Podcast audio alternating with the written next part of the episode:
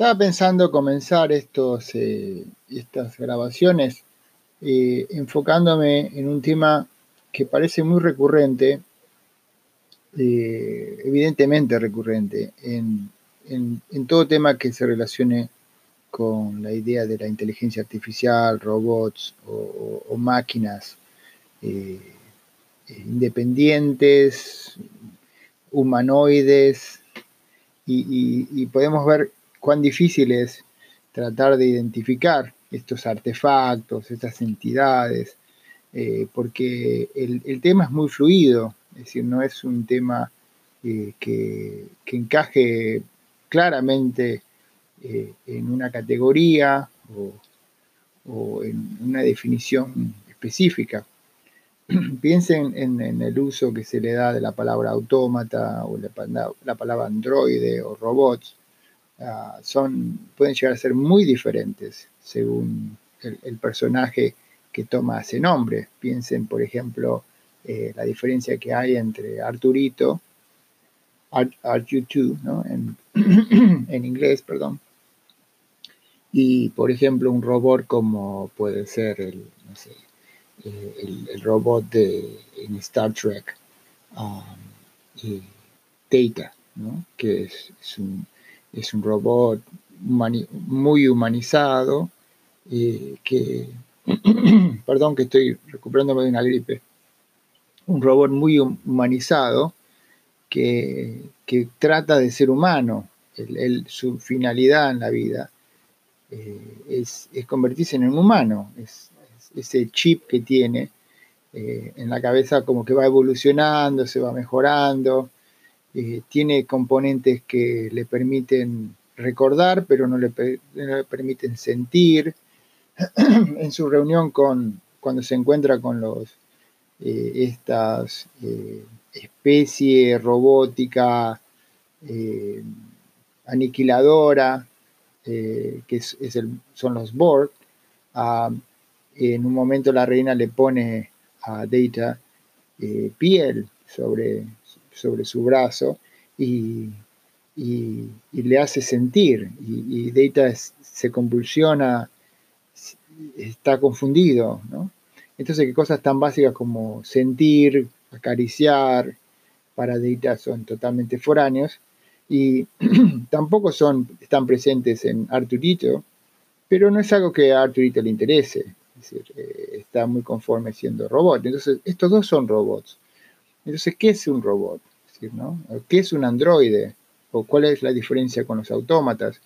Yo en mi trabajo trato de un poco definir una, una o la otra cosa, no, no esperando que eso sea una idea de la semiótica absoluta, sino algo que yo pongo en los libros como para poder eh, diferenciar de lo que, o identificar de lo que estamos hablando.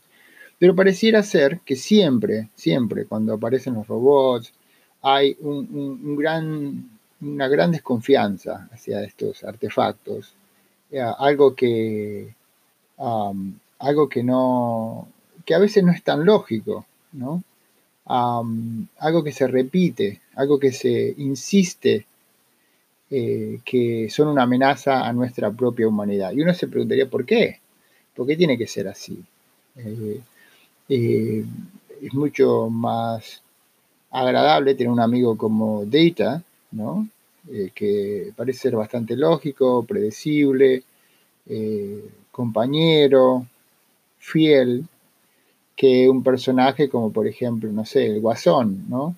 Que, aunque se le ha dado mucha compasión en los últimos años, en la última película, The Joker, ah, es una persona, eh, por, haber sufrido, por, por, lo que sea, muy peligrosa, inestable, impredecible, ah, que produce mucho daño, no solo a la gente que es mala, sino también, entre comillas, sino que a la gente que no tiene nada, que no le ha hecho nada a él, ¿no? ¿Sí?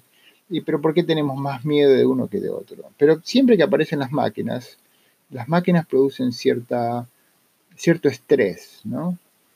Y en los últimos años se está viendo mucho esto con el fenómeno de la automatización en el trabajo. El miedo a que las máquinas van a sacarnos los trabajos, eh, que nos vamos a quedar sin trabajo, eh, que los AI, ¿no? la eh, inteligencia artificial, artificial intelligence, ahí AI, ¿no? AI, um, va a de repente tomar posesión de todo, es decir, van a enseñar nuestras clases.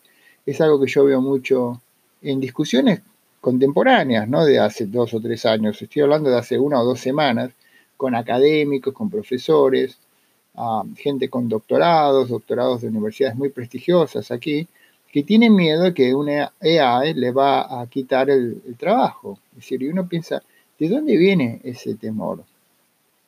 Porque ese temor no es lógico. Es muy probable que un meteorito caiga y destruya mi casa. Es probable, es probable. Es muy probable, depende en, qué parámetro de probabilidad estamos hablando. Eh, uno en un billón, uno en un trillón, pero ahí es mucho quizás o no. Ah, si yo le digo que las posibilidades que tiene usted de que se caiga el avión, el que va a viajar de acá a, otra, a otro lugar, es uno en 100, usted no se subiría a ese avión. Y el, porcentaje es muy bajo, es el 1%. Pero ese 1% para nosotros es una imposibilidad, si no, no lo permitiríamos. Es decir, ahora si es uno en un millón, bueno, quizá lo haría. ¿no?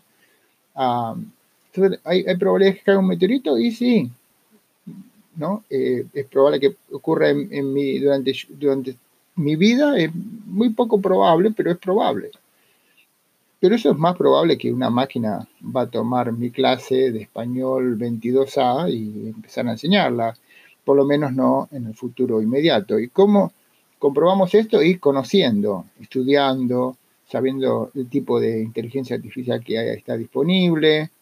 Eh, pareciera ser mucho más peligroso que un EA eh, tome posición de mi clase, que un decano decida que quiere más productividad y va a anular una de las cinco clases en un tópico específico y reducir las cinco clases a cuatro haciendo que una persona en cinco pierda su trabajo. Es decir, eso es probable, es muy probable, es muchísimo, más probable que un robot tome posesión de la universidad. Pero la gente sigue pensando que eso es un problema. Eh, inclusive se generan políticas sobre esto, hay plataformas políticas, hay políticos que dan eh, lecturas sobre este tema, lo que es muy poco probable ha habido lo que se llaman disruptions, se dice en inglés, ¿no? Como cambios drásticos en, la, en los procesos laborales, eh, en, los, en, las áreas laborales, sí, muchos en los últimos 200 años. Eh, el puerto de Nueva York tenía cientos y cientos, hasta de miles, cientos de miles de personas trabajando en los puertos en los Estados Unidos, en Nueva York, y hoy esos puestos casi no existen porque todo se automatizó con grúas. Eh, ¿Eso ha producido que, todo el mundo quede sin trabajo? No, parece saber que hay mucho, muchísimo más trabajo que en los años 50. ¿Por qué? Porque el, espacio laboral se va transformando.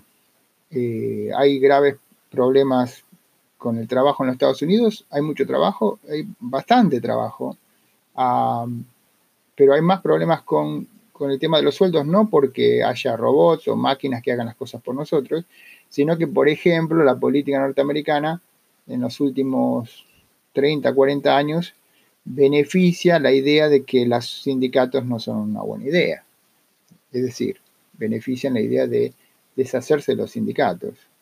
Y no se dan cuenta que en países como Dinamarca, por ejemplo, eh, el número de personas eh, sindicalizadas es dos en tres es decir, es casi dos tercios de la población, es decir, de 100, 75 personas están bajo un sindicato, y es un país en el cual la gente está muy contenta de vivir.